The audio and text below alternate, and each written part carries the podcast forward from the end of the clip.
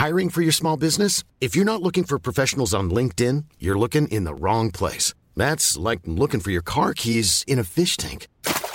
LinkedIn helps you hire professionals you can't find anywhere else, even those who aren't actively searching for a new job but might be open to the perfect role. In a given month, over 70% of LinkedIn users don't even visit other leading job sites. So start looking in the right place. With LinkedIn, you can hire professionals like a professional. Post your free job on linkedin.com slash people today. Everyone knows therapy is great for solving problems, but getting therapy has its own problems too, like finding the right therapist, fitting into their schedule, and of course, the cost.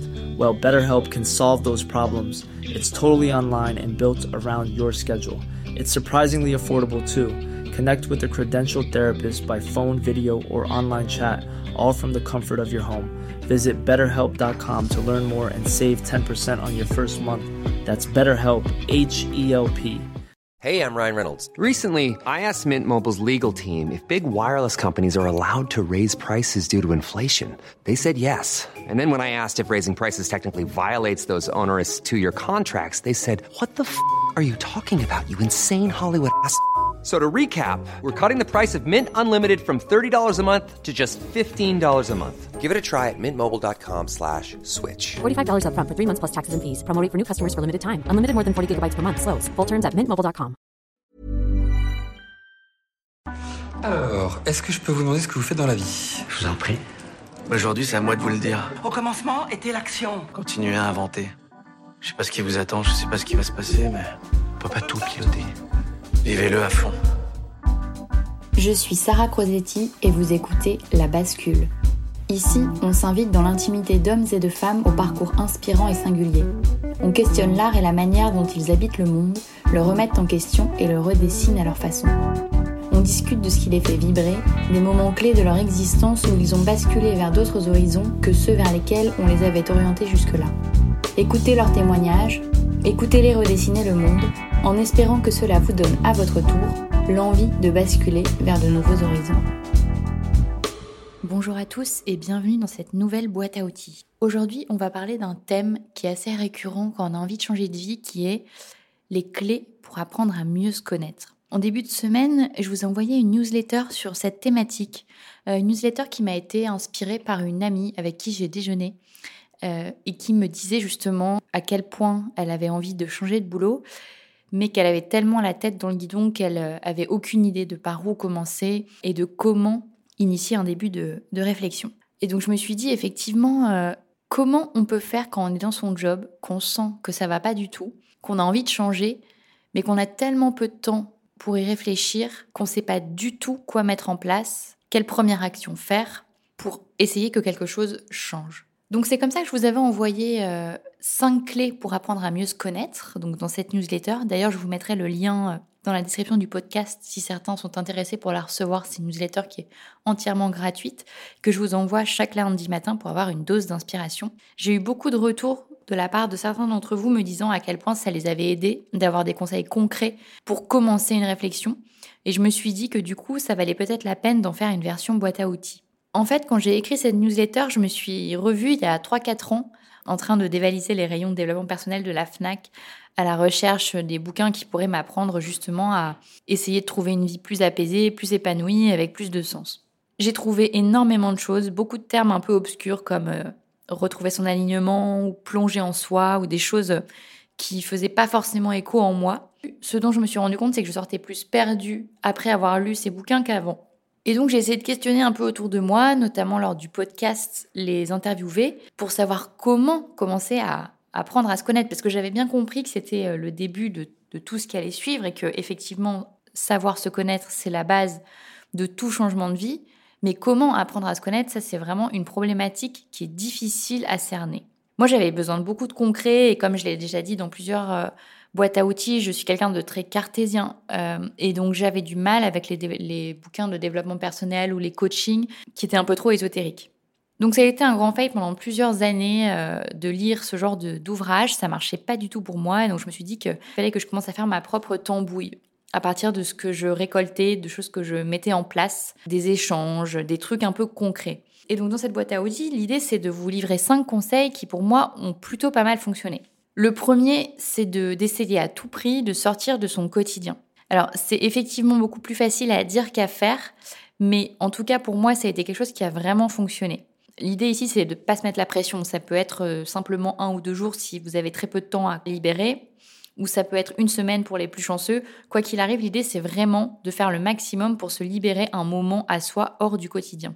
En fait, quand on est dans son quotidien, je me suis rendu compte que c'était beaucoup trop difficile de ne pas se faire polluer par euh, toutes les injonctions du quotidien et puis les tâches ménagères, les trucs à aller chercher à droite à gauche, le lave-vaisselle à lancer, la lessive à surveiller. Et mine de rien, toutes ces micro-actions font que ça vous déconcentre au quotidien et ça vous, ça vous permet pas d'avoir une vraie réflexion sur vous-même, sur où vous en êtes, etc. Donc ça, c'est vraiment mon premier conseil, c'est prenez le large. Alors ça peut être à une heure de route, à vraiment pas très loin, et puis c'est pas forcément, on n'est pas obligé de mettre un, budget de malade, hein, c'est pas forcément obligé d'être très cher. L'idée, c'est vraiment de se faire une bulle où on n'a rien d'autre à penser que soi-même. D'ailleurs, j'avais interviewé Alice Chéron, si le sujet vous intéresse, qui est la créatrice des fugues italiennes. Euh, son épisode, c'est l'épisode 29, qui s'intitule Fuguer pour faire le tri dans ses envies. Et en fait, elle, son business, elle l'a monté exclusivement autour de ce, besoin d'avoir une bulle à soi pour se reconnecter. Et donc, elle fait des petites escapades de quelques jours où elle emmène euh, des fugueuses, comme elle les appelle, donc des femmes essentiellement, euh, qui vont passer quelques jours en Italie et l'idée, c'est vraiment de les sortir de leur quotidien, de leur faire faire des choses euh, créatives, d'aller dans des bons restos, de prendre du temps pour soi, d'aller voir la mer, etc. Avec en trame de fond l'idée de commencer à réfléchir sur sa vie, d'avoir au moins un espace de réflexion et de pas être happé par toutes les injonctions du quotidien. Donc ça, c'est un épisode à écouter si ça vous intéresse. L'idée, c'est donc de partir parce que ça permet de vous vider la tête et de revenir à l'essentiel et de commencer un début de réflexion. Et la, réflexion, elle peut émerger que lorsqu'on commence à enlever tout ce qui n'est pas essentiel et toutes les contingences du quotidien. Mon deuxième conseil, c'est de prendre du temps pour soi. Alors, ça, pareil, c'est vrai qu'il faut que je précise un peu. Hein. L'idée, c'est que c'est dans la même dynamique que le premier point, mais version quotidien. Ici, l'idée, c'est de se libérer du temps pour soi chaque jour, même quelques minutes. Peu importe. Le seul impératif, c'est de s'octroyer du temps de qualité pour faire quelque chose qui vous fait du bien. Donc ça peut être euh, vraiment quelques minutes euh, pour écrire, pour écouter de la musique, pour dessiner, pour discuter avec quelqu'un, pour aller manger quelque chose qui vous fait plaisir. Vraiment, peu importe. L'idée, c'est que chaque jour, vous cultivez quelques minutes qui vous font du bien. Ça paraît complètement déconnecté comme ça, mais en fait, le fait de vous octroyer des zones de bien-être chaque jour, ça vous tient connecté à votre corps, à vos envies. En fait, c'est comme une gymnastique. Si vous ne vous écoutez pas, si vous ne vous octroyez pas de moments de bien-être, ça peut pas venir du jour au lendemain. En fait, l'écoute de soi, elle s'entraîne au quotidien. Et c'est comme ça qu'un jour, même s'il n'y a pas de stratégie définie derrière, un jour tout va s'aligner comme une évidence. Mais parce que vous avez cultivé au quotidien cette écoute de soi, des petits moments de plaisir qui vont vous aider à rester connecté à vos envies. Et puis un jour, vous direz, ah bah en fait, c'est vraiment ça que j'ai envie de faire, évidemment. Par exemple, pour la créatrice de contenu Claire Mondré, que j'ai interviewée dans l'épisode 61, c'était primordial pour elle de s'octroyer chaque jour des petits moments de calme, donc des balades, des pauses respiration, du yoga, pour faire le vide et s'écouter. Donc ça, c'est un exemple parmi tant d'autres. Mais l'idée, c'est vraiment de se poser et de s'écouter. S'octroyer des petits moments qui ont l'air complètement anodins comme ça, mais qui permettent de continuer à avoir un lien entre le corps et l'esprit. Mon troisième conseil, c'est d'essayer d'analyser ses habitudes. Un truc qui a vraiment pas mal marché pour moi, c'est de se poser la question qu'est-ce que vous faites même quand vous n'avez pas le temps? Et qu'est-ce qui vous manque le plus quand vous n'avez pas le temps?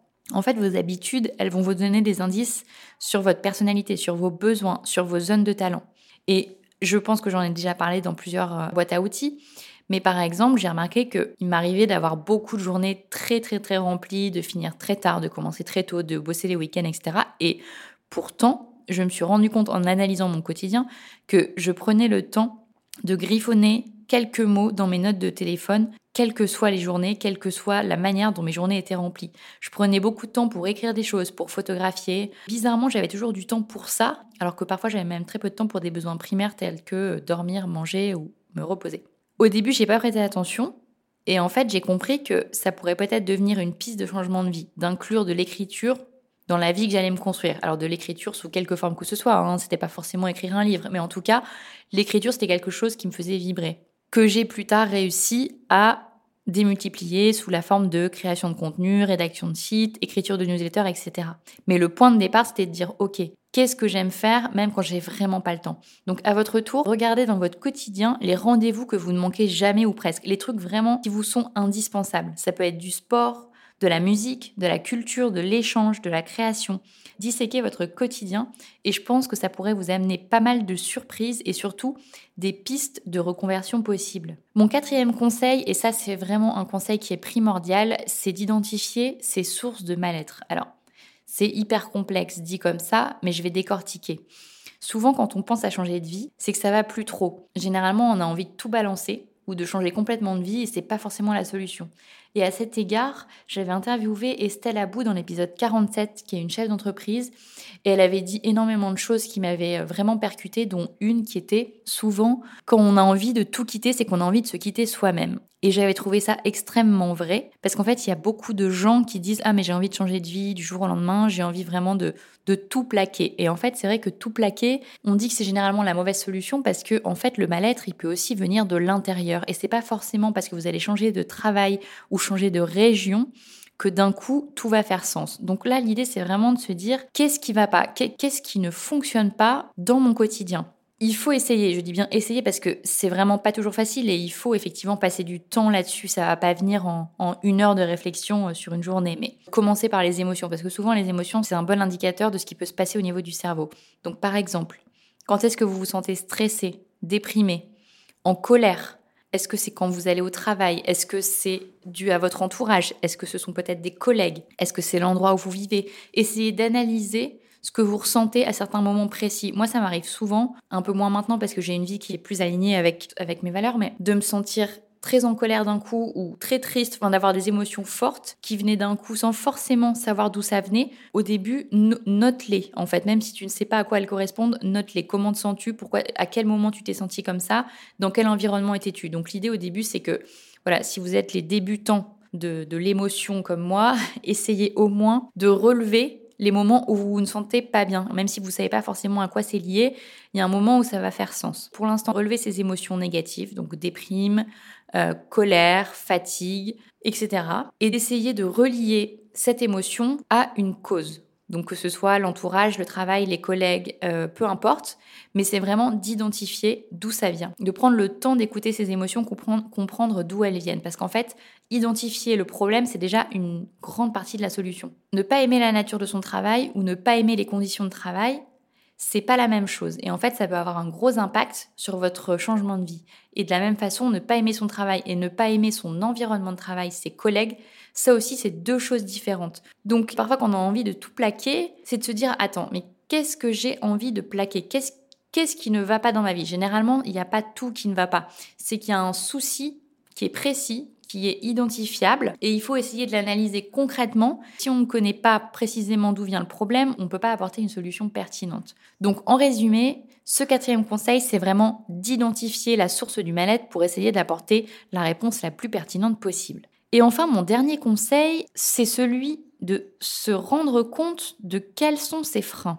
Et je dirais même aussi de quels sont ses freins et ses besoins. En fait, généralement, quand on ne se sent pas forcément à sa place, qu'on a envie de bouger, qu'on a envie de changer de vie, mais qu'on ne le fait pas, c'est qu'il y a des choses qui nous retiennent. Donc l'idée ici, c'est aussi de les identifier. Comme précédemment, quand on identifie le problème, c'est déjà une partie de la réponse. Donc est-ce que le frein est financier? Est-ce que le frein est logistique? Est-ce que le frein est psychologique aussi? Ça peut être la peur de l'échec, la peur du déclassement social, etc. On avait fait à cet égard un live sur les peurs avec euh, la coach Isabelle Steinlein, qui était hyper éclairant euh, sur tous ces freins et la façon de les gérer au mieux. Je pense qu'on essaiera d'en refaire un pour ceux qui n'avaient pas pu y assister. Et donc tous ces freins vont de pair aussi avec des besoins. Par exemple, à titre personnel, pendant très longtemps, j'ai eu un gros besoin de sécurité que j'ai encore un peu, mais qui m'a empêché longtemps de faire certains choix, notamment celui d'avoir un métier indépendant. Et donc aller contre aurait été une énorme source de stress pour moi. En fait, je pense que j'avais besoin de commencer à travailler dans, un, dans un environnement qui était sécurisant, avec un CDI, dans du salariat, etc. Et aller contre ce truc-là, ça aurait pas été forcément une source d'épanouissement pour moi, en tout cas à l'époque. Donc l'idée ici, c'est pas de pointer du doigt ses freins ou ses besoins, mais au contraire, c'est d'en prendre conscience. Parce que parfois, on n'en a pas forcément conscience. Donc bien souvent, les freins sont psychologiques Et certains ont besoin d'être dépassés, ça c'est sûr. Mais nous avons tous des angoisses qui sont ancrées, qui viennent de l'éducation. Et il faut aussi savoir en tenir compte. On n'est pas tous faits pour vivre en caravane avec un boulot saisonnier. Il y a des gens qui vont s'y épanouir merveilleusement et il y en a d'autres qui auront besoin de beaucoup plus de stabilité. Donc il n'y a vraiment aucun jugement là-dessus. En revanche, essayer de comprendre, encore une fois, on est dans la logique de mieux se connaître. Donc c'est de comprendre, ok, moi, qu'est-ce qui est important pour moi? Est-ce que c'est la liberté? Est-ce qu'en revanche, c'est la sécurité? Est-ce que j'ai besoin d'avoir un matelas de X euros sur mon compte bancaire? Est-ce qu'au contraire, j'ai besoin qu'on ne me donne pas d'ordre? Euh, Est-ce que j'ai besoin que dans les yeux des autres, j'ai une réussite euh, sociale, une place sociale? En fait, ça, c'est vraiment propre à chacun. Mais l'idée, c'est d'identifier pour ne pas faire un choix de vie qui va aller contre ce besoin qui est très ancré. Donc être au clair sur ce qui vous fait peur et ce dont vous avez vraiment besoin, qui peut être, comme je le disais, la liberté, la stabilité, la sécurité, l'épanouissement, le statut social, le dépassement de soi, etc. Ça, ça se réfléchit notamment grâce au conseil numéro 1 qui est quand on prend un peu du temps pour réfléchir sur soi. Ça peut se faire aussi avec l'aide de son entourage. Vous pouvez en discuter avec vos proches qui auront sûrement un regard sur la, la façon dont ils vous perçoivent. Ça peut aussi se travailler avec un coach, évidemment. Euh, on n'est pas obligé de tout faire soi-même. Et parfois, discuter de certains freins ou de certains besoins avec un coach met en lumière certaines caractéristiques de votre personnalité. Voilà, tous les moyens sont bons d'identifier vos freins et vos besoins afin que votre choix de vie ne soit pas un truc fantasmé mais qui corresponde bien à votre personnalité. Voilà, on arrive déjà à la fin de cette boîte à outils. J'espère que ces 5 conseils vous auront aidé dans votre réflexion, ainsi que les épisodes auxquels je fais référence. Et je vous dis à très bientôt pour un nouvel épisode de La Bascule.